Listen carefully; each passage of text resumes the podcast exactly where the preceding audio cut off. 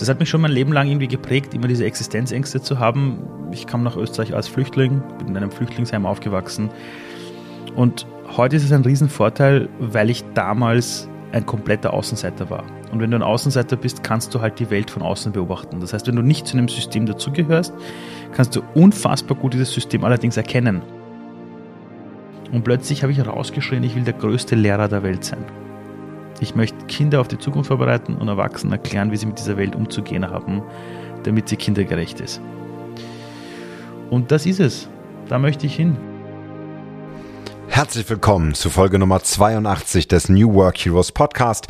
Mein Name ist Jörn Hendrik und ich bin euer Gastgeber auf den inspirierenden und spannenden Interview Heldinnenreisen unserer Interviewgäste. Und mit Ali Maloggi habe ich ähm, nun eine ganz turbulente und hochspannende spannende Heldenreise hier geführt und freue mich riesig, dass wir ähm, ja, äh, dass wir ihn hören können und seine Gesch Geschichte hören können. Ali ist äh, nicht nur UNICEF Ehrenbeauftragter, sondern auch EU-Jugendbotschafter auf Lebenszeit. Er hält über 150 internationale Keynotes jährlich und hat zusammen mit seinem äh, Team ähm, die Next Level Work, das Zukunftsinstitut aufgebaut, wo er ja nicht nur Führungskräften, sondern Menschen, Jugendlichen hilft, ihren Seelenweg zu finden. Und das ist genau das, was Ali für sich entdeckt hat mit ähm, einer ganz erstaunlichen Geschichte wo man äh, sich ab einem, oder ich mich während des Interviews kann man auch deutlich hören, irgendwann gefragt habe, wie viel Rückschläge kann man denn einstecken? Was kann man denn noch alles äh, äh, aushalten, um dann äh, so unglaublich viel Erfolg zu haben? Also ich ähm, bin, bin ganz dankbar für diese, diese lebendigen, dieses lebendige Beispiel aus Ups and Downs ähm, eines Menschen, der ja seinen Seelenweg geht. Anders kann man es nicht sagen. Ali, vielen Dank für diese Inspiration und ich wünsche, dass du, lieber Hörer, liebe Hörerin, für dich da ganz viel rausziehst und mitnimmst und äh, will auch gar nicht länger im Wege stehen, ähm, damit du diese äh, Folge hören kannst. Ganz viel Spaß und Inspiration bei dieser Folge wünsche ich dir. Sehr schön. So, Chef. Dann so, Chef. Starten wir auch direkt rein. Ich freue mich riesig, lieber Ali, dass wir hier zusammen sind. Äh, virtuell und äh, nach langer Zeit. Wir haben in der, im Vorgespräch gar nicht gesprochen, seit wann wir uns das letzte Mal gesehen haben. Es müsste zehn Jahre her sein. Boah, also wirklich gesehen, ja, scheiße, Alter, wahrscheinlich ja. wahrscheinlich ja. Also wir haben jetzt 2023. Naja, naja. Berlin. Zwei, ich glaube, es war irgendwo in so einer HR-Geschichte in Berlin. Ja, das kann sein, aber vielleicht war es schon 2014, aber es, es kommt an die zehn Jahre. Ja, ist echt Hammer eigentlich, ja. Das geht so nicht, das wird hiermit auf offiziell festgelegt, dass das äh, sich bald ändert. Ich muss nach Berlin kommen, Alter. Ich, ich vermisse die Stadt ja so schon. Also ich, ich liebe ja diese Stadt. Ich kann es nur zurückgeben. Wien ist äh, ganz tief und nah an meinem Herzen. Ganz klar. Hm. Na, sehr cool, hey. Dann haben wir ja was vor für den Sommer. Ganz hervorragend. Die, die wichtigsten ähm, Ziele sind schon gesteckt. Ich freue mich riesig, dass du dabei bist. Ich habe dich im äh, Intro auch schon ein wenig vorgestellt. Und ich glaube, äh, alle meine Fragen, äh, ich würde am liebsten sechs Stunden mit dir haben, weil du echt viel zu erzählen hast, bin ich mir ganz sicher. Lass uns aber direkt, direkt reinsteigen, so wie immer. Und herzlich willkommen auf der Heldinnenreise, bei dir Heldenreise. Ähm, ganz aktuell, wenn du an deine berufliche Zukunft denkst, gibt es irgendetwas, an dem du zweifelst? Also, es ist interessant, dass du mich genau ansprichst. Äh, gestern hatte ich einen richtigen An Anfall von Selbstzweifel, aber, aber, aber, wirklich massiv. Also, ich hatte gestern einen Anfall. Diese große Frage wieder, das, was ich mache, ist das richtig? Ähm, wer bin ich eigentlich? Ja, helfe ich wirklich den Leuten?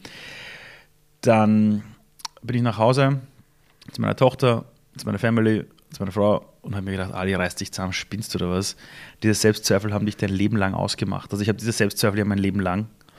Dann gibt es Monate, wo ich mir denke, bin der Größte auf der Welt. Ja, aber diese Selbstzweifel sind, ähm, wie soll ich sagen, ich glaube, das ist normal und die habe ich immer wieder. Also hätte ich die auch nicht, würde ich mich wahrscheinlich nicht so gut immer an die Welt anpassen. Also egal, was in den letzten zehn Jahren in meinem Leben passiert ist, egal welche Krise ich hatte oder so, ich habe mich immer an das Neue angepasst und es war danach immer besser als davor. Aber das begann halt auch immer mit Selbstzweifeln und einer inneren Selbstkrise. Ja, vielen Dank für, für die Offenheit direkt zum Anfang. Es ist auch mein, dieses eiskalte Erwischen äh, zu, zum Start, weil letztlich der Held, die Heldin zu Anfang immer erst ein Stück weit durch dieses Tal der Tränen und des Zweifels geht, weil er oder sie nie derjenige ist, diejenige ist, die, die sie, sie nachher sind. Also niemand fängt mit Supercape und äh, Superkräften an, sondern ja, ganz, ganz am Anfang letztlich. Und deswegen auch meine Frage, ähm, die direkt daran anschließt, wie war das früher? Magst du ähm, uns ein bisschen mitnehmen, auch auf deine ganz persönliche Geschichte, was diese Zweifel angeht und wo das vielleicht auch herkommt? Also, ich sag mal so, ich bin, ich glaube, die prägendste Phase eines jeden Lebens ist natürlich die Kindheit. Das kennen wir. Ja, je nachdem, welche psychologische Strömung man sich anhört, sind es die ersten drei Jahre, dann sind es die ersten vier, bei manchen ist das erste Jahr. Bei mir war es eben so, ich habe, als ich drei Jahre alt war, war ich auf einer Flucht. Also meine Eltern sind aus dem Iran geflohen über eine grüne Grenze mit einer Schlepperbande, so richtig versteckt im Untergrund, hint, im, hinten auf einem Laster oben. Und da war ich halt drei Jahre alt. Also wenn du halt die Ängste deiner Eltern mitbekommst, äh, sagt die Psychologie, dass das irgendwas mit dir macht. Das hat mich schon mein Leben lang irgendwie geprägt, immer diese Existenzängste zu haben. Ich kam nach Österreich als Flüchtling, bin in einem Flüchtlingsheim aufgewachsen. Und heute ist es ein Riesenvorteil, weil ich damals ein kompletter Außenseiter war. Und wenn du ein Außenseiter bist, kannst du halt die Welt von außen beobachten. Das heißt, wenn du nicht zu einem System dazugehörst, kannst du unfassbar gut dieses System allerdings erkennen und auch sehen, welche Stellschrauben die richtigen sind. Und ich war immer ein Außenseiter, ich habe irgendwie nie dazugehört und hatte deshalb extrem viel Zeit, über Dinge nachzudenken.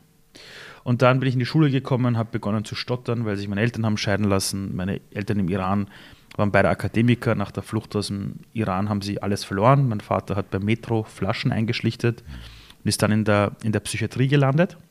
Ist dann auch früh verstorben. Meine Mutter hat Boden geputzt und hat aber dann ihre Studien und alles berufsbegleitend nachgeholt. Das heißt, ich bin aufgewachsen zwischen zwei Eltern, wo die männliche Seite komplett alles verloren hat äh, und die mütterliche Seite fünfmal so viel gearbeitet hat, mit dem Rücken zur Wand, das irgendwie hinbekommen hat. Und das war für mich immer so dieses, okay, es kann von heute auf morgen alles weg sein. Allerdings, das Leben geht auch immer weiter und du hast immer die Möglichkeit, was draus zu machen. Das heißt, das war die früheste Prägung, war jedes Mal zu sehen, wie alles weg sein kann, aber auch, dass du alles aufbauen kannst. Und ich bin halt auch aufgewachsen mit diesem Denkmodell, alle anderen haben Geld, wir nicht. Also ich habe mit 13 Jahren das erste Mal Klamotten bekommen, die neu waren. Bis dahin waren alles Spenden von der Caritas und vom Roten Kreuz.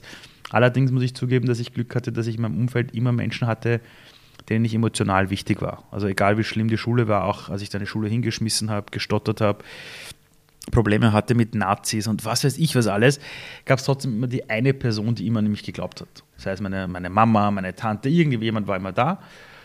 Und das hat in mir so einen Selbstglauben initiiert, dass wenn ich will, ich alles hinbekomme irgendwas in mir hatte immer das Gefühl, ich werde mal was ganz Großes machen. Aber natürlich hat die, der Kopf gesagt, Ali, spinnst du, du hast gerade die Schule hingeschmissen, du hast schlechte Noten, du kannst nicht mal einen geraden Satz rausbringen. Und dieser Rückschlag damals war irgendwie für mich so, wie soll ich sagen, es war nicht neu, weil ich es bei meinen Eltern gesehen habe, weißt du? Und auch später dann, als ich 40 Jobs hatte oder, oder viel mehr sogar und Boden geputzt habe, war immer dieser Glaube da, okay, jetzt bist du ganz am Boden, keiner glaubt mehr an dich, du hast die Schule hingeschmissen, du hast die schlechtesten Noten, ähm, jetzt kannst du dich neu erfinden. Und weißt du, wenn du niemanden mehr enttäuschen kannst, dann bist du ja wirklich frei. Weil dann kannst du machen, was du willst. Und das war dann nochmal dieser Antrieb, groß zu träumen, zu sagen, irgendwann habe ich mein eigenes Unternehmen, irgendwann werde ich dieser ganzen HR-Szene schon zeigen, was es bedeutet, mit diesen Fehlern im System zu arbeiten. Na wirklich, ich habe sehr früh in meinem Leben mit 18, 19 mir immer diese, diese Tageszeitungen gekauft, die in der Wochenendausgabe immer einen Karriereteil mm, haben. Exakt. Das, das Magazin Standard. In Österreich gibt es einen Standard und die Presse und die haben am Wochenende immer so ein Karriereteil. Mm. Und ich habe das mit 18, 19 schon gelesen und mir gedacht, was, was steht da für ein Bullshit drinnen? Da wird immer dasselbe beredet. Da ist keiner aus der Praxis. Da ist niemand, der sich selbst erfunden hat. Da ist niemand, der wirklich mit dem Rücken gegen die Wand sich neu erfunden hat. Und dann wirst du älter, bist 25, liest dieselben Magazine, denkst dir, Alter, da steht immer noch dasselbe drinnen. Die haben es alle nicht verstanden. Und dann habe ich mir geschworen, irgendwann mache ich etwas, wo ich denen erkläre, wie der Hase läuft. Weil ich mir gedacht habe, sonst kommt da keiner von außen und redet mal Real Talk. Und ja, auch später in meinem Leben dann, als ich im Konzern war, ich, ich habe dann mein Studium relativ schnell absolviert, obwohl ich Schulabbrecher war, habe ich nebenbei studiert habe dann bei Siemens gearbeitet als SAP-Berater, dann bei einem US-Konzern, da war ich die jüngste Führungskraft, dann habe ich einen Burnout gehabt und mein Vater verstorben ist. Äh, sechs Monate im Krankenstand mit Antidepressiva und allem, was dazugehört. Äh, sogar mit Suizidgedanken damals, mhm. mit 27. Das heißt, ich verstehe jeden, der in solche Depressionen fällt. Das, das geht sehr schnell. Und dann aber habe ich beschlossen, was Sinnvolles zu tun und bin dann Lehrer geworden, habe dann eine Plattform namens Watcher2 gegründet, die dann doch relativ groß geworden ist. Und dort bin ich halt wieder damit konfrontiert worden, dass ich an einem Punkt ankomme, wo ich einfach merke, ich gehöre hier nicht mehr dazu. Ja, das heißt, das sich immer wieder neu zu erfinden, bis zu dem Punkt, wo ich heute stehe, war immer notwendig, weil immer wenn du irgendwo wieder einknickst, ist das de facto nichts anderes als ein neuer Lernbereich, wo du wieder Schwung nimmst, wenn du es verstanden hast, um aus dem Schmerz, aus dem Verlust, was auch immer, eine Erkenntnis abzuleiten. Also, also, also du selber bist ja auch Vater, ne? Du kennst das bei Kindern, ja. Äh, Kinder lernen gehen von Fall zu Fall. Indem sie hinfallen und nicht sagen, scheiße, Fehler, ich bleib liegen, mhm. sondern die machen einfach weiter. Und irgendwann laufen die quasi herum durch die Gegend. Und so würde ich das Thema eigentlich auch sehen, ja. Dass wir immer, wenn wir scheitern, eigentlich diese Hoffnung haben müssen, diesen Urglauben, das wird schon für irgendwas gut sein. Was habe ich daraus gelernt? Wo habe ich nicht ganz genau hingesehen? Und meistens, wenn man scheitert, jetzt nicht, wenn es familiär aus der Kindheit ist, aber später im Leben ist es meistens, weil man sich ja selber absichtlich mit etwas getäuscht hat und dann plötzlich in die Enttäuschung schlittert. Und die Enttäuschung ist halt das Ende unserer Täuschung, wo wir aufwachen und merken, oh, wo habe ich mich selbst angelogen? Wow ich sage ja sechs Stunden. Wir brauchen sechs Stunden, damit wir durch alles durchkommen. Weil wenn wir das jetzt äh, auseinandernehmen, weil das, das würde ich total gerne. Ähm, und wirklich vielen, vielen Dank ähm, für die Bereitschaft, das, das so offen zu teilen und auch, auch so ist Wahnsinn zu sehen, wie, wie, wie, wie, wie viel da in, in den Jahren passiert ist und überhaupt in deinem Leben schon bereits passiert ist, weil es ist auch nicht so, dass du, dass du jetzt zurückblickst auf 60 Jahre oder so. Ja, aber das, das hört sich gerade so an. Ne? Das ist echt Wahnsinn. Mhm. Und eins, was mir gerade aufgefallen ist, was ich gerne nochmal hinterfragen möchte, so zu diesem Thema, was hilft dir Zweifel zu überwinden, ist dieses, diese Beobachtung. Also das fand ich ganz spannend zu sehen. Naja, es ist jetzt eh schon so. Wir sind in dieser Situation. Uns geht es so, wie es uns geht. Und ich beobachte ein Stück weit aus dieser, aus dieser Situation und da scheint bei dir eine Energie loszugehen, Schalter sich umzulegen, wo du sagst, ja, und jetzt mache ich's. Ist, ist das so? Ist das richtig beobachtet? Äh, aber nicht gleich. Also, also zum Beispiel als ähm, zwischen Weihnachten und Neujahr. Du musst dir vorstellen, zwischen Weihnachten und Neujahr ist bei mir wie eine Vollbremsung. Ich hatte letztes Jahr 144 Vorträge. Wow, unglaublich. Ja? Ich hole meine Tochter zweimal die Woche vom Kindergarten ab und ich habe ein riesen Online-Produkt die letzten eineinhalb Jahre gebaut, an dem 40 Leute gearbeitet haben und wir haben 350.000 Euro investiert. Und am Ende, am Ende habe ich dann beschlossen, ich verschenke es. Ja. Das alles in eineinhalb Jahren oder ein Jahr zu pressen, geht mit einem guten Team, nur dann kommt plötzlich Weihnachten und du fühlst dich so, als hätte jemand den Stecker gezogen und ich bin in ein komplettes Loch gefallen. Hm. Komplett weil ich bin so wie ein Fisch, der sein Wasser braucht. Und, und mein Wasser ist es, mit Menschen zu arbeiten, zu reden, unterwegs zu sein. Ich liebe es. Und dann ist es zwischen Weihnachten und Neujahr losgegangen, dass ich mir echt gedacht habe, fuck, wer bin ich eigentlich? Was brauche ich eigentlich? Und das war immer schon Teil meiner Geschichte. Das heißt, es gibt eine lange Zeit immer, wo ich in einem luftleeren Raum schwebe. Stell dir vor, du könntest jetzt im Weltall ohne Sauerstoffmaske unterwegs sein, aber du schwebst im Weltall unter dir kein Boden, es gibt kein oben, kein unten, sondern du schwebst einfach. Ja, du bist nicht mal im Fallen, sondern du hängst in der Luft. Und das hatte ich schon. Und immer wenn ich das habe, ist so Unzufriedenheit, dann beginne ich einfach banale Dinge zu machen. Ich beginne zu zeichnen, zu malen, Dinge zu schreiben, probiere Dinge aus.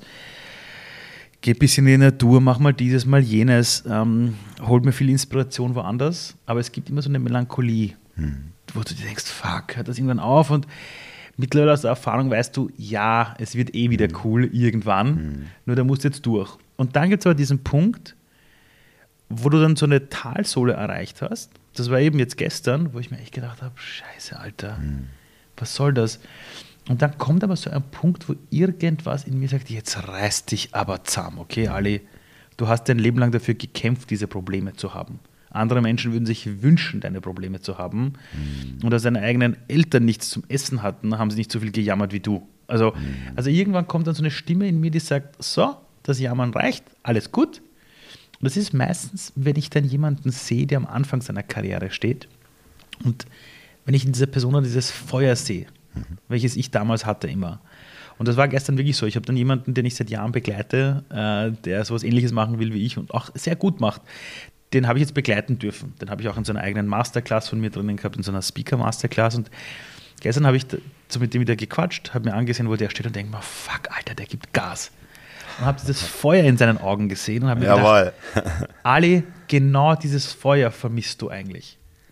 Das heißt, du musst dich wieder neu erfinden.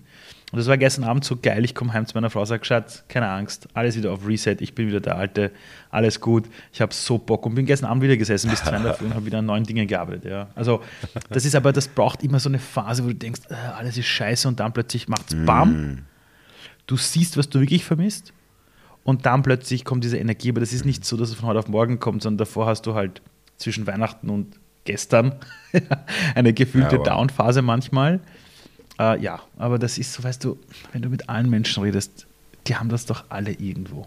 Ja, absolut. Ja, total spannend, weil das ist, also ich habe ja das Privileg, äh, wirklich mit, mit, mit vielen Menschen über die letzten äh, das letzte Jahrzehnt, kann man sagen, mit, mit diesen, dieser, diesem Thema der Heldinnenreise zu sprechen. Und das ist ähm, etwas, was, also als ich das Buch geschrieben habe, zum Beispiel extrem schmerzhaft, weil ich gemerkt habe, ich bin selber diesen Weg nochmal gegangen. So dieses, ah, du dissectest quasi, das kannst du, glaube ich, auch sehr gut nachvollziehen. Und nochmal auf einer ganz anderen Scale. Also das ist ja auch Wahnsinn, wie, wie viel du rumkommst und was du alles siehst. Das möchte ich unbedingt noch äh, ein bisschen was von wissen aus dem Nähkästchen.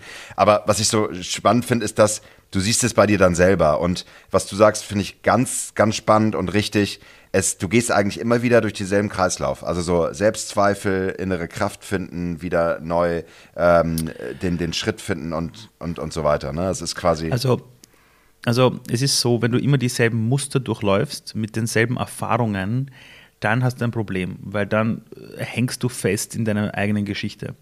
Aber das Muster, das du gerade beschrieben hast, dieses, es geht quasi in den Schmerz. Hm und hinterm Schmerz liegt das Wachstum. Das siehst du ja auch im Sport. Also wenn du Sport machst ja, und wenn du ja. zwei, drei Gewichte stemmst, weißt du, wenn du jetzt Gewichte stemmst, zum Beispiel dein Ziel ist, du wirst 15 Kilogramm stemmen, dann kommst du irgendwann dahin und kannst 15 Kilogramm zum Beispiel easy stemmen.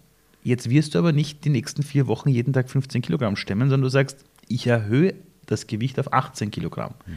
Das Erste, was passiert ist, du merkst, verdammt, es ist anstrengend, es ist sauschwer. Du musst dich anstrengen. Es ist vielleicht sogar schmerzhaft. Du hast einen leichten Muskelriss vielleicht wieder. Aber durch dieses Weitermachen und Wissen, es braucht Zeit, beginnt der Muskel danach wieder zu wachsen. Hm. Und du kannst plötzlich 18 Kilogramm easy stemmen. Und wenn du einmal verstanden hast, dass das in der Natur eigentlich die Regel des Wachstums ist. Also auch wenn eine Pflanze wächst, ja, sie muss jetzt durch den Boden durchbrechen. Oder wenn du dir die Hand brichst, weiß nicht, ob du dir schon mal die Hand gebrochen hast. Das Bein. Einen Knochen Aua. gebrochen hast. Ja. Ah, Bein. Aber danach ist die Bruchstelle stärker als davor. Und das soll jetzt kein Kalenderspruch von Instagram sein, das ist einfach die Biologie des Menschseins, aber auch in der Natur. Und wenn du das einmal verstehst und im Leben an so einen Krisenpunkt kommst, hm. dann musst du dafür dankbar sein, weil du weißt, okay, jetzt kommt es zu einer Veränderung, die will ich vielleicht nicht, aber ob ich will oder nicht, ich werde jetzt quasi wieder zur Raupe im Kokon, die danach wieder zu einem Schmetterling wird. Ja. Ja, sehr schön. Ja, noch, noch, noch viel schöner ausgedrückt. Im Grunde genommen ist es diese, ist es dieses, das Leben selbst. Also das Leben selbst bereitet immer mhm. wieder neue Überraschungen, bereitet immer wieder neue, neue Themen. Und ich muss dazu sagen, jetzt mit 43 ähm, ich habe so ein bisschen Angst davor, dass das Leben dann immer wieder mit noch größeren Krisen kommt und es immer gigantischer wird. Weil wenn ich mir jetzt die letzten drei Jahre angucke, Pandemie, mhm. ja, ähm, äh, Trennung, ja, ähm, mhm. und, und, und, und ähnliches, es ist irgendwie, denke ich dann, wie viel brauchst du, um sozusagen den nächsten Schritt zu machen? Musst es, brauchst du es dann immer, immer härter, muss es immer, immer fundamentaler sein? Aber ich hoffe, ich hoffe nicht. Also, also da macht dir wirklich keine Sorgen. Weil vergiss nicht, es gab, du hättest auch geboren werden können vor 80 Jahren und hättest die Nachkriegszeit erleben können. Ja, in der Tat. Wo Deutschland in Schutt und Asche war. Und da hätte also wenn da dann Corona gekommen wäre, im ersten Lockdown, da hätte es nichts gespielt mit, ich scha schaue mir Netflix eine Sendung an und ich gehe zum Edeka und das größte Problem ist, dass wir vielleicht kein Klopapier haben. Also da hättest du ganz andere Probleme gehabt. Ja. Das Leben wird schon immer besser. Das Problem ist nur, wenn du es halt nur betrachtest auf eine Phase von ein bis zehn Jahren, kann es sein, dass du plötzlich den Frame verlierst und sagst, fuck, was passiert hier? Hm. Ja, es haben ja Millionen Menschen äh, quasi Corona erlebt, Milliarden. Viele haben da auch Beziehungen verändert. Ja, also, also wenn man versteht, okay, das sind Dinge, die passieren, muss man halt die Fähigkeit haben, rauszuzoomen und zu sagen, okay, was ja passiert, wenn ich jetzt vor 100 Jahren geboren worden wäre, selbe Situation, scheiße. Mhm. Ja, ähm, es geht einfach darum, rauszuzoomen aus dem eigenen Leben und sich nicht in den jetzigen Moment da zu verlieren und zu glauben, scheiße. Eines muss man schon sagen, wir Menschen werden halt durchs Leben immer mehr vorbereitet auf noch größere Chancen im Leben. Hm. Und die Probleme werden, werden, natürlich größer. Also du zahlst, also ich zum Beispiel, ich werde jetzt im Juni ein zweites Mal Vater. Mhm. Ja. Äh, ist natürlich total schön. cool. Ja, ich glaube, das ist das erste Mal, dass ich jetzt öffentlich oh. sage. Ja, ja, ja. Äh, das ist total cool. Das ist total cool, aber natürlich werden die Probleme mehr. Die Sorgen werden mehr. Du kannst sagen, du möchtest Einzelunternehmer sein, hast du auch tausend Themen, oder du kannst sagen, du willst einen globalen Konzern aufbauen. Ist zwar vielleicht cool, aber du arbeitest sicher mehr, du hast sicher tausendmal mehr, mehr Schwierigkeiten, mehr mit mehr Kosten, einfach mehr Dinge, um die du dich kümmern musst. Das heißt, je intelligent oder je, je älter wir auch werden, umso mehr bereiten wir uns immer vor, größere Dinge stemmen zu können. Du, das ist wie in der Fitnesskammer. Am Anfang stemmst du 10 Kilogramm und wenn du halbwegs gut bist, kannst du irgendwann mal 25 Kilogramm stemmen. Mhm.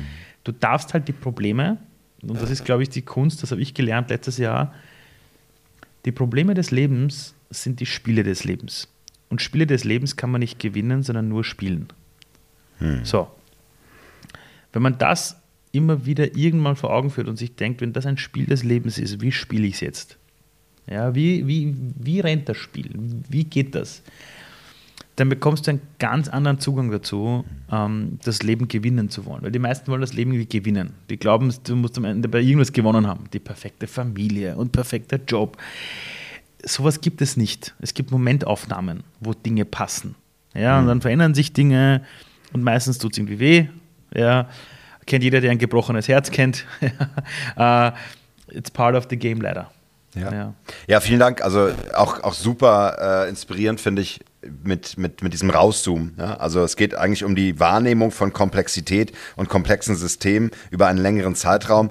Das könnte wahrscheinlich auch die Antwort darauf sein, warum es immer noch einige Menschen gibt, die meinen, dass die Klimakatastrophe vielleicht gar nicht so schlimm wird. Ja? Weil wir einfach über die Jahrzehnte eineinhalb Grad nicht so richtig abschätzen können, oder? Ja, aber, aber also die meisten Menschen, wenn die sich wirklich eingestehen würden, was die Zahlen, Daten und Fakten hergeben, äh, glauben wir es, die meisten, also die würden sich dann irgendwo einsperren im Keller und sagen, ich komme nicht mehr raus. Hm. Also, also das Problem ist ja bei den meisten Leuten, die sind es nicht gewohnt, dass wenn eine Gefahr im Raum ist, dass sie handlungsfähig werden. Sondern die meisten Leute, wenn plötzlich eine Gefahr ist, wenn jetzt der Löwe, stell dir vor, du gehst in Berlin auf die Straße und steht ein Löwe vor dir. Hm. Die meisten Leute erstarren, die erstarren das ist so, wie du gehst auf die Straße, ein ja. LKW kommt und du bleibst stehen, anstatt du solltest laufen. Absolut, absolut. Wenn du dich aber an die Situation gewohnt hast und du weißt, da könnte ein Löwe kommen, ja, da könnte ein LKW kommen, bist du ready, um zu laufen. Und mhm. die meisten Leute bei der Klimakrise, die das irgendwie verneinen, die haben aus meiner Sicht mittlerweile so eine Art Zenit erreicht, wo es sie viel mehr wehtun würde, wenn sie sich eingestehen, oh shit, ja. der Autobus kommt wirklich auf uns zu. Ja. Ja, absolut. In Berlin immer ganz wichtig, in den Späti laufen oder einen Dönerimbiss. Das ist, das rettet ja, dir Döner. immer dein Leben. Döner. Ja. Am besten in Neukölln zum IBB-Burger. Es könnte ja kein Döner, aber. Mhm. Kenne ich noch Burger. gar nicht. Komm mal, dann ist das schon der Ort, an dem wir uns hey, sehen. Hey, du musst in Neukölln, Neukölln gibt es den IBB-Burger, International Burger, irgendwas. Mini kleiner Laden, draußen so zwei Holzstühle. Mhm. Und meine jetzt Frau, damals noch Freundin, hat damals in Neukölln gelebt. Da bin ich ständig zu ihr und in der Straße gab es diesen Burgerladen und daneben gleich ein Späti. Ja. Hervorragend, dann ist alles richtig. Dann ist alles richtig. Lass uns den nächsten Schritt in die Heldenreise gehen, mein Lieber, und ähm, über, lass uns über Wandel sprechen. Und ich glaube, du kannst dir jetzt quasi aussuchen, in welchen äh, Transformationen du, du einsteigen willst. Aber äh, was ich total spannend fand, war auch dieser Hinweis auf die, äh, auf die Sonntagsausgabe des, des Standards, ja, mit dem Karriereteil und dieser, diesem Impuls, ich mache das alles anders. Also war das schon so der, der stärkste Moment in deinem beruflichen Leben, wo es um Wandel ging? Oder welchen würdest du rauspicken? Also der stärkste, also Der stärkste Moment meines Wandels war definitiv, also ist immer ein Moment, habe ich das Gefühl, Also schau, du kannst jetzt Wandel aus zwei Gründen haben. Das eine ist, du bist so sauer wegen irgendwas und denkst dir, das mache ich jetzt selbst. Oder du hast eine totale Freude bei etwas, sagst, boah, das will ich haben. Ja, so. Oder das dritte ist, dass du plötzlich aus etwas rausgeschmissen wirst und hast gar keine Ahnung, was los ist. Damals war es wirklich so, ich habe mir diese Karrierewelt angesehen und habe mir gedacht, die reden alle wie Givaji, alle mit der, mit der ganzen Samtpfote, keiner kann wirklich was entscheiden in der HR und niemand redet Real Talk. Niemand sagt, wie es wirklich ist. Die meisten großen Unternehmen, die auf irgendwelchen Bühnen oft stehen, reden so ein Blabla daher, reden irgendwas von Kultur, haben gar keine Ahnung, was das heißt. Ich hatte über 40 Jobs, ich konnte aus der Praxis erzählen, was rennt gut, was nicht. Habe mir gedacht, warum hört nie jemand den Menschen zu, die auf die harte Tour die Arbeitswelt kennengelernt haben? Warum sind da lauter immer Akademiker von irgendwelchen Instituten und die haben die letzten zehn Jahre nicht den Schmerz in der Arbeitswelt gespürt, sondern reden über irgendwelche komischen Sachen. Das hat mich dazu gebracht, dass ich dann Watcher Do gegründet habe, weil ich auch wütend war, weil keiner was für die Kinder macht.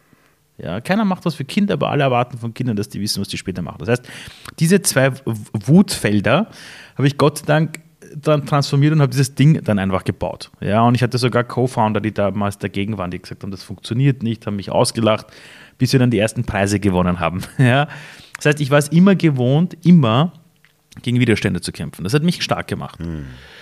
Dann war ich an einer Position bei Watcher Do, wo ich dann eingeladen worden bin, Vorträge machen und und und. Und dann irgendwann kam so ein Punkt, wo ich gemerkt habe, dass ich als CEO es zugelassen habe, dass das Unternehmen eine falsche Richtung nimmt. Also ich hatte damals als CEO, ich war so viel unterwegs und habe mir gedacht, naja, wenn ich unterwegs bin, um für uns Marketing zu machen, das weißt ja du noch, da bin ich in Lederhosen auf Bühnen gegangen. Ja, ich erinnere mich. Damals, so, und ich hatte mal in einem Buch von, vom lieben Richard Branson, dem Gründer von Virgin, gelesen, wenn du kein Geld für Marketing hast, bist du das Marketing. Und ich habe gemerkt, wenn ich auf eine Bühne gehe, bekommen wir B2B-Kunden, wir kommen in alle Nachrichten, wir kommen Spiegel Online, Frankfurter Allgemeine, äh, Brand 1, was weiß ich, wo wir überall drin waren, aber es war halt immer meine Bühnenpräsenz. Mhm. Und da habe ich auch gelernt, Geschichten zu erzählen. Ähm, und das Problem war nur, dass ich die Firma intern vernachlässigt habe. Und ich habe leider intern auch keinen echten guten Nachfolger aufgebaut und habe mir gedacht, das wird schon funktionieren. Das ist so, wenn du First-Time-Founder bist, denkst du dir, das funktioniert schon. Ich habe mich natürlich auch damals vor über zehn Jahren total überschätzt und habe mir gedacht, ich bekomme das hin. Dann wurde mir alles irgendwann mal zu viel. Ja, und ich habe gemerkt, fuck, hey, das, boah, es geht nicht. Und irgendwann in der Firma hatte ich es auch selber zugelassen. Das war mhm. auch meine Schuld als Founder und als CEO, dass wir plötzlich nur mehr gesagt haben, ja, doppeltes Wachstum jedes Jahr. Und irgendwann saß ich so in einem Meeting und habe mir gedacht, hey, ich möchte mich wieder um die Kinder kümmern, um die Jugendlichen, warum ich eigentlich begonnen habe. Und da gab es dann so ein Meeting, wo ich in die Runde geblickt habe und zu allen im Management-Team gesagt habe, Leute, wir müssen wieder mehr auf den Sinn schauen, auch über den Sinn reden, den Leuten wieder mehr den Sinn erzählen. Und plötzlich hat mich mein eigener Co-Founder angeschaut und hat gesagt, na Ali, du musst über den Sinn reden, wir nicht. Und das war der Tag, wo ich gewusst habe, hm. ich habe in dieser Firma nichts mehr verloren, weil ich es zugelassen habe, dass wir auf diese falschen Dinge fokussieren. Und ich bin danach krank geworden. Ich war danach, über eineinhalb Monate hatte ich eine Depression bin damals ausgefallen und habe, ich konnte von heute auf morgen keine E-Mails mehr beantworten. Ich habe fast keine Luft mehr bekommen. Habe das dann intern übergeben an, an, an meinen Co-Founder-Kollegen und als es mir dann wieder besser ging und ich zurück wollte, hat er mich nicht mehr zurückgelassen. Und es ging dann so weit bis zu Streitereien, pipapo, bis hin, dass er mich dann sogar rausgeschmissen hat aus meiner eigenen Firma, mhm. weil wir einen großen Disput hatten. Und dann stehst du plötzlich da und weißt, du willst für das Richtige kämpfen, aber ich bin kein Machtmensch. Ich bin keiner, der Spielchen spielt und so einen Scheiß. Das tue ich nicht. Ja, ich bin jemand, du kennst mich, ich, ich umarme die Leute. Ja, ich ja. bin so, ja, dem vertraue ich schon, das wird schon. Ja. Und plötzlich war ich da, das werde ich nie vergessen, 2018 war das im September, da habe ich gewusst, ich bin nicht mehr Teil der Zukunft von Watcher Do. Für mich selbst. Ich bin zwar noch im, äh, im Advisory Board und das Ganze, aber ich wusste, ich bin nicht mehr Teil der operativen mhm. Leitung. Eine Woche später hat meine, hat meine Mutter die Diagnose Krebs bekommen im Endstadion. Meine Frau war hochschwanger und ich habe mir echt gedacht, was mache ich jetzt? Und ich bin am 01.01.2019 am Boden gesessen in unserer neuen Wohnung ohne Möbel, habe ein Excel-Dokument gemacht, Jörn Hendrik, und habe meinen, meinen Kontostand eingetippt und meine monatlichen Kosten und wollte wissen, wie lange geht sich das aus. Und meine Frau, hochschwanger, wacht auf um 6 Uhr früh, kommt in die Küche und sieht, wie ich am Boden sitze und sagt, Ali, was machst du da? Ich so, ja, ich schaue, wie, viel, wie, wie viele Monate wir das irgendwie schaffen. Und sie lacht mich aus und sagt, Ali, das schaffen wir schon irgendwie. Und meine Mutter hatte Krebs. Ich habe gewusst, ich muss mich von ihr verabschieden, weil es geht nicht mehr lang. Meine Frau hochschwanger. Ich nicht mehr Teil von Watcher Do. Und Jörn Hendrik, das war die schlimmste Phase meines Lebens. Ich habe dann in dem ersten Jahr nach Watcher Do mehr Umsatz gemacht mit meinen neuen Sachen, als wir bei Watcher Do zu zwölf in einem Jahr gemacht haben. Ja, also das, Ding ist, also mittlerweile, das geht durch die Decke. Also allein letztes Jahr haben wir uns wieder verdoppelt. Ähm, aber da zu stehen und zu wissen, du hast dein eigenes Startup eintätowiert auf der Hand, du lebst es. Und plötzlich das Gefühl zu haben, da ist niemand mehr dort intern, der wirklich was für die Kinder und für die Jugendlichen denkt, sondern nur mehr Business-Side. Das hat mich fertig gemacht. Das hat mich fix und fertig gemacht und mich dann nochmal zu sammeln und zu sagen, na gut, hm. You Do war ein Vehikel, um etwas zu machen, um was zu beweisen, um auch Unternehmen zu helfen bei Employer Branding, ist okay. Aber ich war der Junge, der damals erlebt hat, was es heißt, nicht zu wissen, wohin er geht. Und deshalb ist es auch meine Aufgabe, weiter an einer Welt zu bauen, in der solche Menschen das Gefühl haben, ich bin Teil der Zukunft. Und wäre das alles nicht gewesen, wäre ich nie Keynote-Speaker geworden, hätte nie gemerkt, was ich eigentlich kann. Ich wäre nie einer geworden, der heute die Deutsche Telekom berät. Ja, beim, beim Thema Azubis. Ich wäre nie einer geworden, der jetzt, ich habe jetzt bei, beim Unternehmen Red Bull oder bei Rewe einfach Führungskräfte ausgebildet in wochenlangen Ausbildungen, die ich gebaut habe für sie während Corona. Ich wäre nie die Person geworden, wenn ich damals nicht aus diesem System ausgespuckt worden wäre. Und ich muss sagen, ich bin verdammt dankbar, dass das passiert ist, weil ich hätte mich wahrscheinlich nicht getraut, von mir aus diesen nächsten Sprung zu machen. Ich wollte immer übergeben. Mein Ziel war immer, äh, irgendwann wieder dort rauszugehen und das einem Management zu übergeben, weil ich kein guter Manager bin, der jede Woche in einem Show fix drin sitzt oder jeden Tag in Meeting sitzt. Nur wie es dann passiert ist, war komplett überraschend für mich. Aber dass es passiert ist, war komplett mein Plan. Ich habe auch zu meiner, ich habe auch bei der Firmengründung von Watcher 2 immer gesagt, nach dreieinhalb Jahren bin ich ersetzbar. Das habe ich bei der Firmengründung, als wir die GmbH gegründet haben und ich das unterschrieben habe, habe ich da, dort damals zu allen Investoren auch gesagt, nach dreieinhalb Jahren will ich ersetzbar sein. Und genau so war es. Nur nach dreieinhalb Jahren ersetzbar sein hieß in meinem Fall, es wurde mir alles zu viel. Ich hatte eine Depression. und so musste es dann sein, dass ich ersetzbar wurde. Das heißt, im Endeffekt ist alles so gekommen, wie ich es wollte. Nur der Stil war einer, den ich nicht abschätzen konnte. Das war mit Abstand das Schlimmste, was ich in meinem Leben erlebt habe, weil du zu Hause sitzt und dir denkst, das war's. Also du hast einen großen Traum deiner Kindheit in diese Welt gebracht und plötzlich musst du es von der Seitenlinie ansehen. Und jetzt im Nachhinein bin ich aber so glücklich, weil das Ding rennt, es funktioniert, ich sitze im Advisory Report, ich muss nicht die Dinge machen, die ich nicht machen will und ich kann und ich habe viel mehr Impact als davor, das muss man auch sagen. Ich habe ich hab heute also wenn ich mir auch die Zahlen anschaue, 100 Mal mehr Impact. Ja, ich kann mich um die Kinder kümmern, um die Jugendlichen, ich kann mit Top-Führungskräften arbeiten, ich kann Bücher schreiben bei Verlagen, die ich super finde zum Thema Arbeit.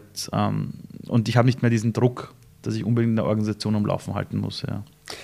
Also ich kriege jetzt wirklich ganz Körpergänsehaut, weil es ist für mich als, als Unternehmer total verständlich und ähm, schmerzhaft, das zu hören, weil klar, es ist dein Baby, du, du, du, du startest da rein. Ich meine, das Spannende auch, das muss, möchte ich unbedingt gerne noch sagen, weil äh, äh ich, ich will diesen Tweet auch raussuchen. Es war, glaube ich, 2012, wo wir in Wien waren, Jan und äh, äh, mit, ach, Susanne, mit, äh, mit äh, Robindro, mit allen äh, beim, beim, bei der Social Media äh, Recruiting Konferenz.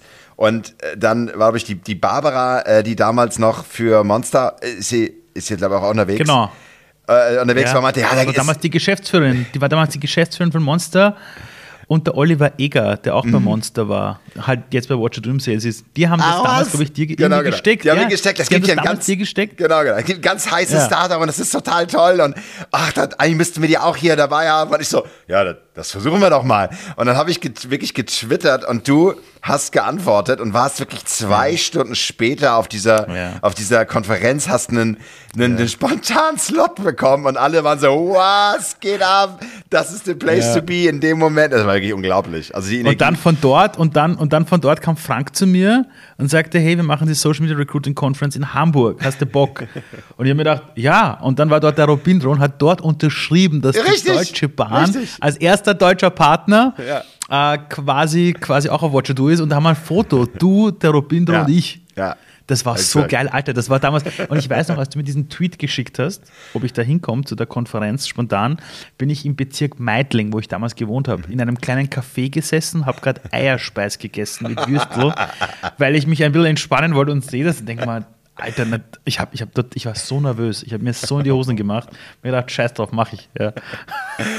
großartig, großartig. Und ein ganz kleiner. Ja, zehn Jahre, aber das ist zehn Jahre. Also das ja. ist zwölf, ja, elf Jahre. Ja. ja. Ich suche den Film immer raus, Wahnsinn. Und von der Eierspeise zum, zum ganz kleinen ersten Kunden in Deutschland, äh, die Deutsche Bahn. Ja, Deutsche Bahn. Ja, das war fett.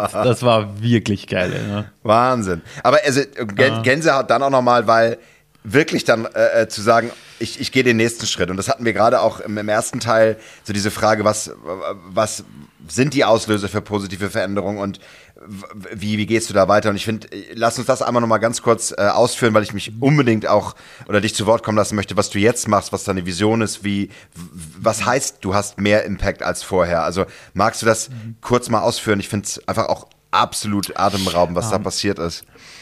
Also äh, zum Thema Veränderung noch ganz kurz. Es ja. gibt zwei Arten, wie wir Menschen auf, aus unserer eigenen Box ausbrechen für Veränderung. Das eine ist, wenn wir verliebt sind oder wenn wir eine Vision haben. Das heißt, wir sind in Liebe mit der Welt, wir haben uns jemanden verknallt, dann ist ja alles möglich. Ja, du siehst etwas, du denkst, das ist es, go for it, mega Begeisterung und zack. Ja, plötzlich sind alle Muster, alle Ängste weg. Das andere ist, ist eine Lebenskrise. genau diese zwei Arten gibt es gibt eine Lebenskrise, die dein ganzes Leben in Frage stellt, dir den Boden unter den Füßen wegzieht und du dann irgendwie so da herumliegst, dir denkst, okay, gestorben bin ich nicht, ja, was mache ich jetzt draus? Und ich habe einfach gelernt, dass beides dazugehört. Also beides ist gleichwertig. Ja, das, das ist, beides gehört dazu. Im Endeffekt kann der Outcome in beiden doch positiv sein. Äh, heute mehr Impact. Ja, was heißt das? Ich habe als ich dann Keynote-Speaker geworden bin, habe ich irgendwann begonnen, ein bisschen mitzuzählen, was da so passiert. Und es war immer so, ich wurde als Speaker geholt, habe meine Themen entwickelt und dann wurde ich immer von den Organisationen reingeholt. Das heißt, es gibt doch große, äh, wirklich große DAX-Unternehmen, auch aus der Automobilbranche, die zum Beispiel in der Arbeit mit den Azubis, wo ich weiß, in einigen Regionen Dinge anders machen, weil ich jetzt dort war bei denen. So. Ich weiß, dass es Unternehmen gibt, die plötzlich beim Thema, wie gehen die älteren Generationen mit den jüngeren um, es besser machen, weil ich jetzt dort war. Ich, ich habe plötzlich Verlage wie den Deutschen Gräf und Unzer Verlag, ich habe das Zukunftsinstitut in Frankfurt, wo ich zwei Bücher geschrieben habe, ich habe den Ulstein Verlag in Berlin, wo plötzlich Verlage zu mir kommen und sagen, hey, kannst du bitte ein Buch zu dem und dem Thema schreiben? Das hätten wir gern und plötzlich verkaufen die meine Bücher statt mir und Menschen lesen das und Leute schreiben mir plötzlich so, hey, weil ich das Ding gelesen habe, mache ich jetzt dieses und jenes. Ich hatte jetzt vor zwei Wochen eine digitale Online-Schulklasse, die wir hier aus meinem Büro per Zoom gemacht haben mit über 17.000 Schülern und Schülerinnen, über 200 Schulen in vier Ländern. Ja, wow. So, das kann ich alles so nebenbei machen mit coolen Partnern. Würde ich aber jetzt in einer Organisation sitzen wie bei Watcher, du müsste ich mich so ums Tagesgeschäft kümmern, dass es nicht geht. Ich habe jetzt nachgezählt, ich habe in den letzten zehn Jahren live über 500.000 Jugendliche besucht. Ja, ich habe so mein Team und ich, wir haben jetzt letztes Jahr, also wir haben seit Corona begonnen hat und wir begonnen haben, diese ganzen Ausbildungen auch zu konzipieren für Firmen, haben wir über 70 Businesskunden, B2B-Kunden serviciert. Ja, und da sprechen wir aber von großen Kunden wie einer Red Bull, einer Deutschen Telekom, wir sprechen von Rewe, wir sprechen von der Interspargruppe, die globale, wir reden, wir reden von Roche, ja, äh, da sprechen wir nicht von einem Vortrag, da reden wir davon, wirklich Ausbildungen zu bauen. Zwölf Wochen Programme für das komplette Leadership-Thema. Dann habe ich äh, in den letzten eineinhalb Jahren ein Programm gebaut namens Future One Heroes. Das ist ein digitales Drei-Monats-Programm. Das habe ich mit, mit, mit dem besten Psychologen gebaut, wo es darum geht, wenn du das durchgearbeitet hast, weißt du danach, warum du geboren worden bist. Ja, das ist die Frage, die ich mein Leben lang beantworten wollte. Wir haben dieses Produkt gebaut mit einem Investment von einem tollen Investor und ich habe, weil es uns finanziell sonst sehr gut geht, einfach beschlossen, wir verschenken es weil ich mir das mit 20 Jahren selber nicht hätte leisten können. Und vielleicht auch da zum Thema Krise.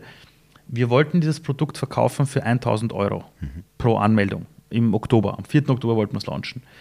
Und im Sommer, im Sommer war das, eine Woche vor meinem Urlaub, bin ich zum Arzt gegangen wegen einer normalen Routinekontrolle. Alles normal beim Internisten. Und der checkt mich durch. Alles war gut.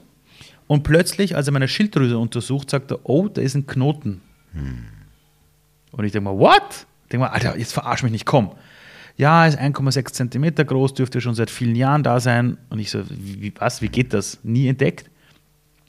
Und dann haben wir gesagt, wir müssen das untersuchen im Spital. Und das ist natürlich alles möglich, von Krebs bis zu gutartig, nicht schlimm. Im Endeffekt hat sich herausgestellt, das Ding, das ist halt zu beobachten. Ist jetzt nicht schlimm, es muss beobachtet werden, so alle sechs, sieben Monate und, und, und. Nur in diesen Tagen wo ich das nicht wusste. Ja, oh Gott.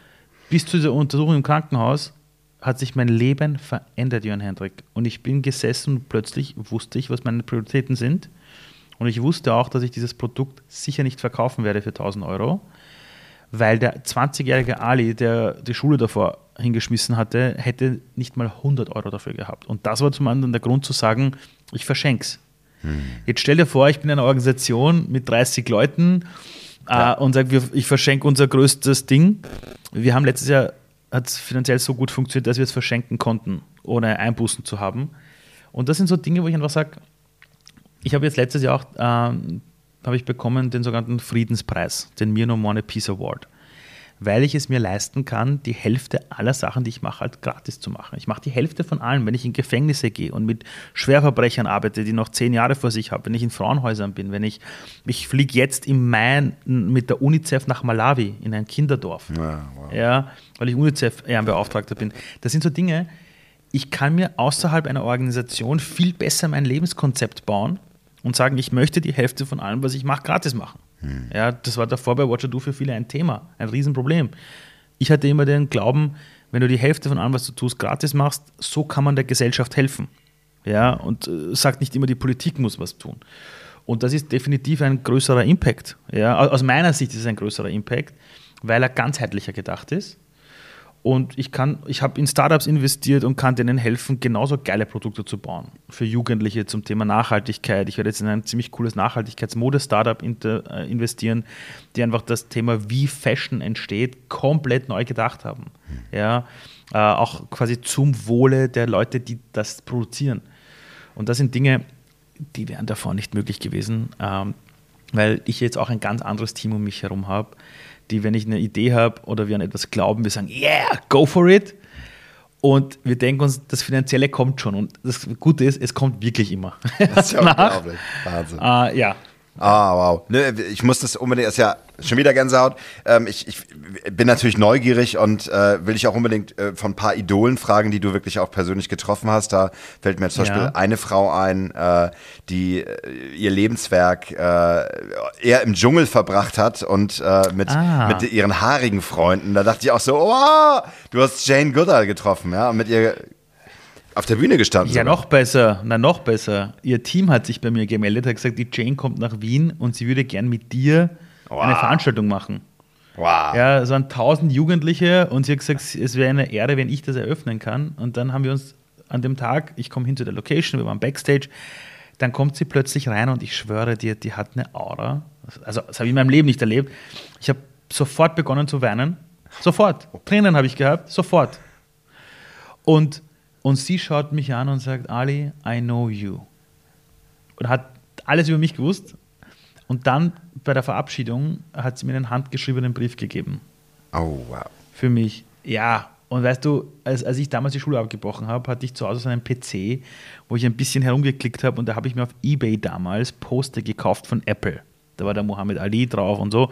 Auch Jane Goodell. Das heißt, ich hatte damals in meinem Zimmer so ein Poster von der Jane Goodell, weil ich weil ich einfach Apple cool fand. Und dann stehst du noch mit der Frau auf dieser Bühne und denkst dir, wow. Digga, das gibt's einfach nicht. Ja, also das war schon geil, ja. Das war schon sehr cool. Die Geschichte dann so rum. Natürlich, sie wollte mit dir, natürlich wollte sie, dass du nein, das nein, nein, es, es ist, unglaublich. So. Ich, ich, ich, bin im, toll, ich bin im Auto, ich bin in einem, ich bin in einem Car2Go gefahren beim Wiener Naschmarkt und plötzlich hat mich damals die Doris Schreivogel angerufen vom österreichischen Team und sagt, hallo, ist der Herr Maloggi? Sag ich, ja, ja, das bin ich. Sagt sie, ja, folgendes, kennen Sie Jane Goodell? Sag ich, ja, sicher, ja, die kommt nach Wien und so und, wir, und, hat, und hat lange herum überlegt ja. und hat sich gedacht, es wäre super, wenn man die Event mit jemand anderem macht und, und ihr Name kam immer öfter ins Spiel und sie hat sich das angesehen und hat gesagt, genau mit dem will ich das machen, aber wenn, soll er das eröffnen und wir machen das gemeinsam. So, also ich höre so zu und denke mir so, what the?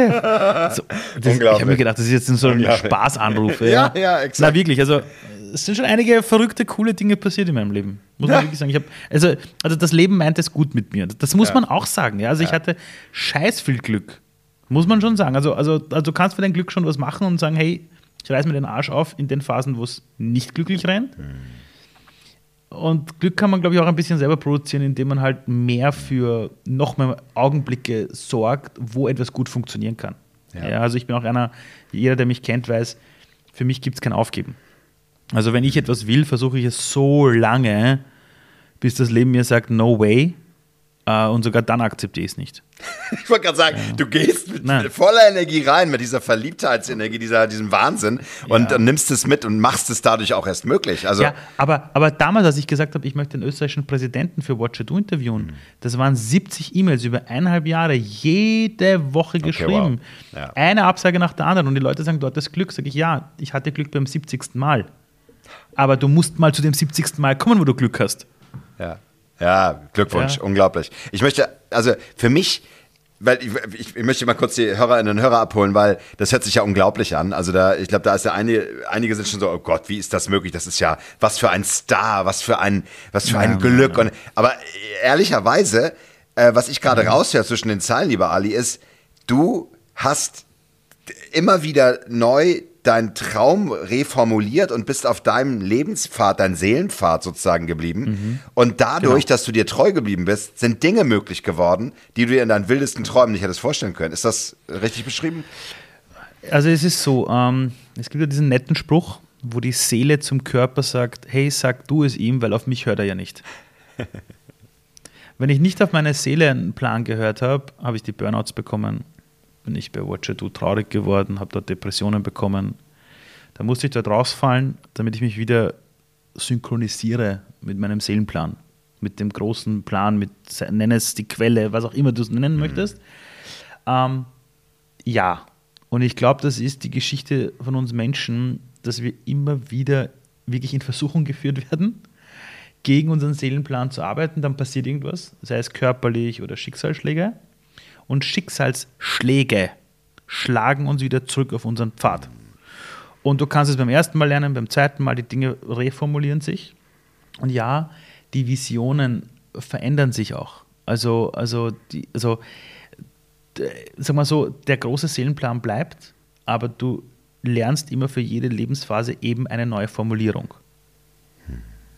Und ja, wow. Und, und kannst erkennst dann wieder neue Muster, Begegnungen, daraus kommen neue genau. Ideen. Genau. Das sind ja sehr, genau. sehr schön. Und du, und, und du triffst am Seitenrand auch immer wieder andere Menschen, äh, die, ob sie wollen oder nicht, automatisch eine Art kleiner Mentor werden, weil sie dir, weil du plötzlich Dinge mitbekommst, Geschichten. Die Leute zeigen dir plötzlich einen Pfad, sagen plötzlich diesen einen Satz, den dir hilft. Das heißt, die wahren Lebensmentoren im Leben tauchen immer auf, wenn du für sie bereit bist. Mhm. Das ist nicht so, dass du auf die Suche gehst, auf Google eingibst, ich will einen coolen Mentor haben, sondern erst wenn du bereit bist, wo das Leben dir sagt, okay, jetzt bist du ready, das zu verstehen, und du auch selber sagst, okay, ich, ich will es jetzt verstehen, ich gehe auf die Suche. Wie von Zauberhand, frage mich nicht, wie das funktioniert, steht da plötzlich die eine oder andere Person, die mit dir ein Gespräch führt und denkst, fuck, Alter, das ist es. Das ist es. Aber du musst halt aufhören, dran festzuklammern, dass du auf alles selbst eine Antwort findest. Das ist so, als würde man die Liebe verstehen wollen. Die Liebe jeder kennt das Gefühl, verliebt zu sein, aber ich sage immer den Wissenschaftlern, erklären Sie mir Liebe. Ja, gib uns mal die Formel, dass wir uns perfekt verlieben. Und die lachen und sagen, geht nicht. Sage ich, genau, willkommen im Leben. Wow, sehr schön. Lass uns unbedingt äh, einen Blick in die Zukunft äh, werfen oder vielleicht auch das, was, was vor dir steht, weil ähm, was, was sind, was sind so, so Stränge, denen du jetzt folgst, wo du, wo du dich drauf freust? Du hast schon ein bisschen gesagt, dass du jetzt unterwegs bist mhm. ähm, da, in Malawi. Äh, äh, äh du hast, du, ich glaube, das sind auch neue Ideen, die du jetzt äh, auch mit deinem Team machst. Ähm, magst du uns da ein bisschen mitnehmen? Was, was wünschst du dir gerade, was geboren werden soll? Also eine Sache, an der wir gerade arbeiten, das haben wir jetzt schon ein, zwei Jahre gemacht, hat gut funktioniert. Ähm, ich habe gemerkt, dass jeder Mensch in sich eine Botschaft hat, die er raustragen möchte. Und ich habe halt das Glück gehabt, dass ich irgendwie gelernt habe, wie ich mein Anliegen formulieren kann auf einer Bühne, dass mir auch Menschen zuhören. Und nicht nur einmal, sondern öfter. Das ist eine Sache, die ich anderen beibringen möchte. Das heißt, wir starten jetzt demnächst eine Speaker Masterclass, wo wir 15 Leute begleiten wollen, die wirklich sagen, nach, nach einem Jahr der Begleitung und des Ganzen wollen sie Menschen sein, die selbst auf die Bühne gehen können und wirklich professionelle Speaker sind, wir werden keine Leute aufnehmen, die, die einfach nur sagen, ich will was erzählen, sondern die, die werden bei mir erst durch einen Check durch müssen, ob sie es wirklich so meinen. Ja, das sind so Dinge. Das andere ist, ich habe, weißt du, ich funktioniere nur auf Einladung. Das heißt, wenn ich rausgehe und sage, ich habe da ein cooles neues Bipabo, funktioniert nicht. Ja, ist immer geht scheiße aus. Also auch bei Watcher Do immer so. Ich bin nie zu einem Kunden gegangen und habe gesagt, hey, kauf Watcher Do, sondern die haben mich irgendwo gehört die Vision, haben gesagt, hey cool, mit denen wollen wir reden, dann bist du dort und dann wird's was. Das heißt, ich möchte einen großen Zeitraum dafür lassen, dass Dinge passieren dürfen. Das heißt, ich habe jetzt nicht den großen Plan, was alles ist, sondern ich weiß nur, wenn meine Tochter kommt, drei Monate lang bin ich de facto zu Hause. Und das andere ist, ähm, ich möchte beginnen, andere Menschen größer zu machen. Und das, was mir halt am, am meisten Spaß macht, ist halt Keynote-Speaker sein. Also, also ich möchte, ich, weißt du, als ich meine große Krise hatte nach Watcher Do, war ich bei zwei Kumpels, bin bei denen gesessen und die haben mit mir so einen Prozess gemacht, wo sie mich gefragt haben, was ist dein großer Traum? Und ich habe hab ihnen nur gesagt, was ich nicht will. Und die haben irgendwann zu mir gesagt, Ali, hör auf uns zu sagen, was du nicht willst, sag uns verdammt nochmal, was du willst. Und plötzlich habe ich rausgeschrien, ich will der größte Lehrer der Welt sein. Ich möchte Kinder auf die Zukunft vorbereiten und Erwachsenen erklären, wie sie mit dieser Welt umzugehen haben, damit sie kindergerecht ist. Und das ist es. Da möchte ich hin. Ja, und wer mich holt, du, ich habe jetzt Anfragen bekommen aus der Kirche. Ich soll jetzt bei der katholischen Kirche in einer Kirche für die Mitarbeiter und Mitarbeiterinnen über das Leben reden. Da, äh, in Österreich gibt es das sogenannte Viktor Frankl Zentrum. Der Viktor Oh ja. Frankl war. Ja, unglaublich. So, Ja. ich soll jetzt dort einen Abend gestalten, Wow. obwohl ich nicht mal eine Ausbildung in dem Bereich habe. Das sind aber so Dinge, die kommen auf mich zu. Und da bin ich total dankbar, dass ich das machen darf. Und das sind so diese großen Dinge. Natürlich habe ich eine ganz große Vision. Ich möchte einen Campus bauen für Schulabbrecher und Schulschwänzer. Ich möchte einen Ort bauen, wenn du dort Schulschwänzer bist oder Schulschwänzerin bist und denkst, ich will nicht in die Schule, dann sollst du nicht in den Supermarkt gehen oder in die Mall gehen und dort Mist bauen, sondern komm dorthin zu dem Campus, da kannst du Computer spielen, da kannst du Basketball spielen, da kannst du gegen einen Boxer kauen, das sind coole Social Worker, die aber nicht wirken wie Social Worker, sondern die wirken einfach wie deine Buddies, haben coole Hoodies an, sind eher so lockere Leute, aber die sind auch dort, um dich ein bisschen zu begleiten, dir die Angst zu nehmen, wenn du doch was lernen willst für die Schule, unterstützen sie dich. So ein richtig cooler Spot für Schulschwänzer und Schulabbrecher. Das hätte ich gern, so einen richtig geilen Campus, ja. Großartig. Es wird per Einladung kommen. Ist ja klar, das, so funktioniert es ja immer. Ja, sicher. Dann, Ja, natürlich. das heißt, in den nächsten Monaten, Wochen vielleicht schon äh, wird, wird dieser Ort vielleicht kommen. Oh, Wahnsinn. Lass uns gerne zum Schluss nochmal so äh, ein paar kleine äh, Snippets mitnehmen. Ähm, gibt es aktuell etwas, was äh, Ali Malocci inspiriert? Gibt es eine Autorin, einen Autoren, irgendetwas, ein Podcast, etwas, was du gerade entdeckt hast, etwas, was, äh, was du Ja. gerade liest, siehst? Ich war Ende letzten Jahres bei einem Seminar, das life-changing war. Der Herr, der das macht, heißt Dieter Lange. Wenn man das auf YouTube googelt, wird man von ihm Vorträge finden, so mit 700.000 Views einfach. Der Typ hat aber nicht mal Social Media. Der hat eine Website, die richtig schlecht ist. die ist eine Katastrophe, die Website. Äh, der ist, glaube ich, 70. Ist, ist auch ein Trainer ähm, und Speaker, der aber früher in der Konzernwelt war, dann die Welt bereist ist und mit den größten Schamanen dieser Welt gearbeitet hat und dieses fernöstliche Wissen verbindet mit der westlichen Zivilisation. Und der ist halt unglaublich. Also wenn du dir all seine Sachen irgendwann angehört hast, irgendwie nach dem zehnten Vortrag hast du es verstanden, aber bei dem war ich bei einem Seminar, das hat zweieinhalb Tage gedauert in der Nähe von Hamburg. Und da gehst du wirklich raus und denkst dir, Alter, entspann dich. Ja, so fokussiere dich wieder auf die Dinge und das war wirklich geil. Also bei dem mache ich jetzt auch die Folgeseminare noch alle und Ende des Jahres macht er auch ein größeres Ding, wo er mit einer kleinen Gruppe nach Jordanien geht, fünf Tage, da bin ich auch angemeldet. Sind wir nur in der Wüste Die unterwegs Wüste, ja, gemeinsam. wollte gerade sagen. Ja. Ja, nur Wüste. Ähm, das inspiriert mich gerade unglaublich. Und lustigerweise gerade die Zeit mit meiner kleinen Tochter. Also das ist, es ist, ich weiß nicht warum, also die ist immer cool, aber jetzt aktuell ist wieder so eine Phase, das ist wirklich krass. Ja, weil sie so viel tut, die wird jetzt vier Jahre alt und wie sie schon redet, diskutiert, wie wir Dinge machen, es ist schon krass. Und was, was welche Dinge gibt es noch? Ähm, wen gibt es noch? Ja, ansonsten gibt es gerade nichts wirklich was. Also ich, ich versuche meine eigene Inspiration zu sein. Ja. Ah, eines doch. Ich, war, ich hatte letzte Woche eine Keynote in Freiburg. In Freiburg. Und da bin ich mit, einem Taxifahrer gefahren, der hat mich vom Flughafen geholt in Basel. Und wir sind dann äh, kurz durch Frankreich und dann nach Fre- Freiburg. Und der war mal Jurist. Der war mal Jurist und ist jetzt halt pensioniert, aber ist langweilig, dass er fährt Taxi. Und der sagt zu mir, was er als Jurist gelernt hat, ist, ähm, Schreiben entfremdet, Reden verbindet. Und da hat er mir die Geschichte erzählt, dass wenn du als Anwalt sofort einen Brief schreibst, alle sofort in den Kampfmodus gehen.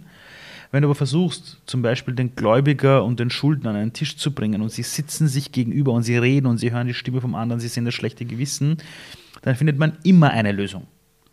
Und dann, das hat er so nebenbei gesagt und das hat mich unfassbar fasziniert, das habe ich sofort in meinen Vortrag eingebaut. Ähm, und das beschreibt so schön, wie unsere Welt es hinbekommt, dass sie immer cooler auch wird, auch das mit der Klimakrise, wenn wir uns eben nicht mehr alles nur per Text ausrichten, per Social Media, sondern wieder an den Tisch kommen und miteinander reden. Und das inspiriert mich unfassbar, weil darin liegt die größte Chance für die Zukunft. Hm. Vielen Dank, großartig, weil genau das, die Hand reichen, äh, wirklich auch ähm, inspirieren, äh, das mitgeben. Ich, was ich ganz, ganz toll finde, möchte ich dir unbedingt als Kompliment, Kompliment mitgeben, ist diese, diese wahnsinnige Aufmerksamkeit, mit der du auf die Dinge schaust und diese echte äh, Neugierde, ähm, die, die einfach dir diese Schätze äh, in die Hand fallen lässt. Ja? Also man könnte jetzt ja auch, man könnte auch leicht arrogant werden, vielleicht ein bisschen sich anstellen, nicht mehr mit, äh, mit jedem Taxifahrer mitfahren, sondern sich privat fahren lassen oder weiß der Geier aber du nicht. Das ist, das ist großartig. Ja? Also diese Offenheit zu bewahren. Also glaub mir eines, ich war mal mit 27, als ich damals Manager in so einem Konzern war, da war ich wirklich so. Also da habe ich mir echt gedacht, ah, ich habe jetzt den fettesten Audi A4, habe meine Aktienoptionen, ja, was für ein geiler Typ bin ich. Und das Leben hat mich dafür nicht belohnt, so zu sein. Also ähm, ich, ich habe schon meine Schicksalsschläge abbekommen, äh, um ja, also also was ich wirklich im Leben gelernt habe, ist, es, wird eine, es, gab, es gibt eine Welt vor mir es wird eine Welt nach mir geben. Und in 100 Jahren wird kein Mensch mehr wahrscheinlich über mich reden. Nicht mal, in, also 50 Jahre nach mir sogar nicht. Also 100 Jahre nach mir wäre schön, aber ähm, wir sind wirklich Gast auf dieser Erde. Und wir sind dafür da, meiner Meinung nach, um mit unseren Talenten dieser Welt zu dienen dass es uns gut geht, in die Fülle zu kommen und dass alles da ist, aber wir sind eigentlich dienende Wesen. Am, am glücklichsten sind wir, wenn wir schenken und nicht, wenn wir beschenkt werden. Deshalb ist ja Geben auch für unser Gehirn seliger als Nehmen. Und ich musste wahrscheinlich erst, keine Ahnung, knapp, vier, also ich bin jetzt 41, in den letzten Jahren habe ich das irgendwie geschnallt, so mit 30, 35. Wenn man das versteht, dass man die Dinge niemals für sich selber nur tut, äh, dann glaube ich, hat man schon einen guten Schutz. Und wenn natürlich die Freunde, Familie und so mhm auch Menschen sind, die geerdet sind. Also ich habe schon Leute, die mich extrem erden. Das muss man auch ganz klar sagen. Also meine Frau, also ist, also, also da ist so viel Erdung da. da muss ich schon aufpassen als, als, als kleiner Ballon. Das, also die sorgt schon dafür, dass ich nicht wegfliege. Ja, wunderbar, wunderbar. Mein Lieber, ist das auch für dich Weisheit? Das wäre für mich die letzte Frage an dich. Also dieses zu erkennen, dass, dass du dass das Schenken seliger ist sozusagen? Oder, oder das würdest du als Weisheit bezeichnen? Um ähm, Weisheit ist das, wo das Wissen nicht hinkommt. Also wie oft melden sich Menschen bei mir und wollen ihm so die drei Tipps für Erfolg. Ja, und das Ding ist, die, die, Person muss halt dann checken, meine Tipps werden bei dieser Person wahrscheinlich nicht funktionieren in deren Lebensabschnitt und umgekehrt. Und ich glaube, dass Weisheit das ist, wenn du die universellen Regeln des Lebens einmal wirklich verstehst und akzeptierst. Also nein, verstehen gar nicht akzeptierst, auch nach ihnen lebst. Also, dass du verstehst, dass wirklich alles im Leben zurückkommt. Dass es wirklich um größere Dinge im Leben geht. Ja, dass du, dass du wirklich verstehst, dass der Weg das Ziel ist und das Ziel dich niemals glücklich macht. Also Erfolg macht nicht glücklich. Es gibt einen kurzen Augenblick, wo du am Gipfel stehst und du denkst, geil, und im nächsten Augenblick denkst du dir, jetzt brauche ich den nächsten Gipfel. Ja, du arbeitest dein Leben lang, um endlich deinen Uni-Abschluss zu haben, dann hast du den Uni-Abschluss, feierst einen Tag und am nächsten Tag denkst du, ja, was mache ich jetzt? hast Angst vor, der, vor deinem ersten Job vielleicht. Das sind so ein paar Regeln, die lernen wir Menschen leider nur auf menschliche Art und Weise. Das heißt, indem wir dagegen handeln und einen auf die Schnauze kassieren, außer wahrscheinlich der Buddha oder irgendwelche erleuchteten Leute, da, von denen bin ich weit entfernt. Und Weisheit ist, ähm, ja, dort, wo das Wissen nicht mehr hinkommt, wenn du das mhm. Leben wirklich als das siehst, was das Leben einfach ist. Das Leben gibt dir die Antwort aufs Leben. Und sich da fallen zu lassen, jeden Tag für sich selbst das Beste zu geben und zu sagen, ja, das Leben wird schon einen Plan haben mit mir und ich versuche durch mein Tun herauszufinden, was zum Henker hat es vor mit mir, für was bin ich ein Werkzeug. Ich glaube, da kommt man der Weisheit schon sehr nah, aber das Problem ist ja bei Weisheit, immer wenn du denkst, jetzt habe ich es verstanden, geht alles schief und du merkst, eigentlich weiß ich gar nichts. Ja, und, und das ist aber auch geil, weil solange wir Menschen sind, werden wir vieles nicht verstehen. Ja. Das ist wahrscheinlich die größte Weisheit, dass man weiß, ich werde es nie ganz verstehen. Ja. Aber ich kann dem nur vertrauen. Ich kann dem nur vertrauen. Ja, mega. Vielen, vielen Dank. Großartig. Wir sind am Ende des Interviews angekommen. Ich, ich danke dir ganz herzlich für deine Offenheit, für deine, deine inspirierenden Worte, deine Geschichten und dass du so bereitwillig auch wirklich uns ganz, ganz nah rangelassen hast an dich. Gibt es zum Abschluss noch irgendeinen Punkt, wo du sagst, hey, geht da mal rauf, guckt euch das mal an oder würdest du sagen, das war's? es einen Shoutout? Hast du eine Idee? Es gibt, es gibt einen Film, der heißt Coach Carter mhm. mit Samuel L. Jackson. In diesem Film lernt man alles zum Thema Vertrauen, mhm. zum Thema harter Liebe, wahrem Leadership, was wirklich Potenzialentfaltung bedeutet und was es wirklich in einer Führungsrolle bedeutet, Entscheidungen zu treffen, obwohl man sich nicht beliebt macht, weil man das große Ganze denkt. Ähm, wie man wirklich Konsequenzen zieht. Das lernt man alles in diesem Film. Das ist der Film, den ich jedem empfehlen kann. Der ist Coach Carter. Und der zweite Film, den ich jedem empfehlen würde, ist äh, Club der Toten Dichter. Hm zu sich anzusehen, aber mit der Brille, dass jede Person in dieser Welt sich die eigene Lebensrealität erschafft und es ist wirklich jede Person für die eigenen Konsequenzen verantwortlich und nicht andere. Andere können uns triggern, wir müssen allerdings nicht so handeln. Das sind die zwei Filme, die, die sind zeitlos. Also die würde ich jedem Menschen empfehlen, sich immer wieder anzusehen, weil diese Dinge auch mich wieder erden. Mhm. Ja, das würde ich empfehlen. Ja. Zeigt auch dein Charakter und auch deine Energie. Jeder hätte jetzt Links genannt von der eigenen Plattform oder ähnlichem, aber nicht Ali Malocci. Ach so, nee, nee. Also wenn das jemand interessiert, der kann mich googeln. Es gibt eh niemanden, der so komisch heißt wie ich. Wenn einer will, soll er eingeben Ali Malocci und schauen, was rauskommt. Nee, also was ich wirklich jemandem mitgeben würde, ist, dass in diesen zwei Filmen wird alles zusammengefasst übers Leben, was man wissen muss. Ich freue mich total auf diesen Burger in Neukölln und auf die Einladung yes. auf den Campus, äh, der yes. entstehen wird. Großartig. Yes. Und viel, viel Erfolg mit all dem, was du, was du vorhast in den nächsten Monaten. Große Umarmung, Alter. Danke dir.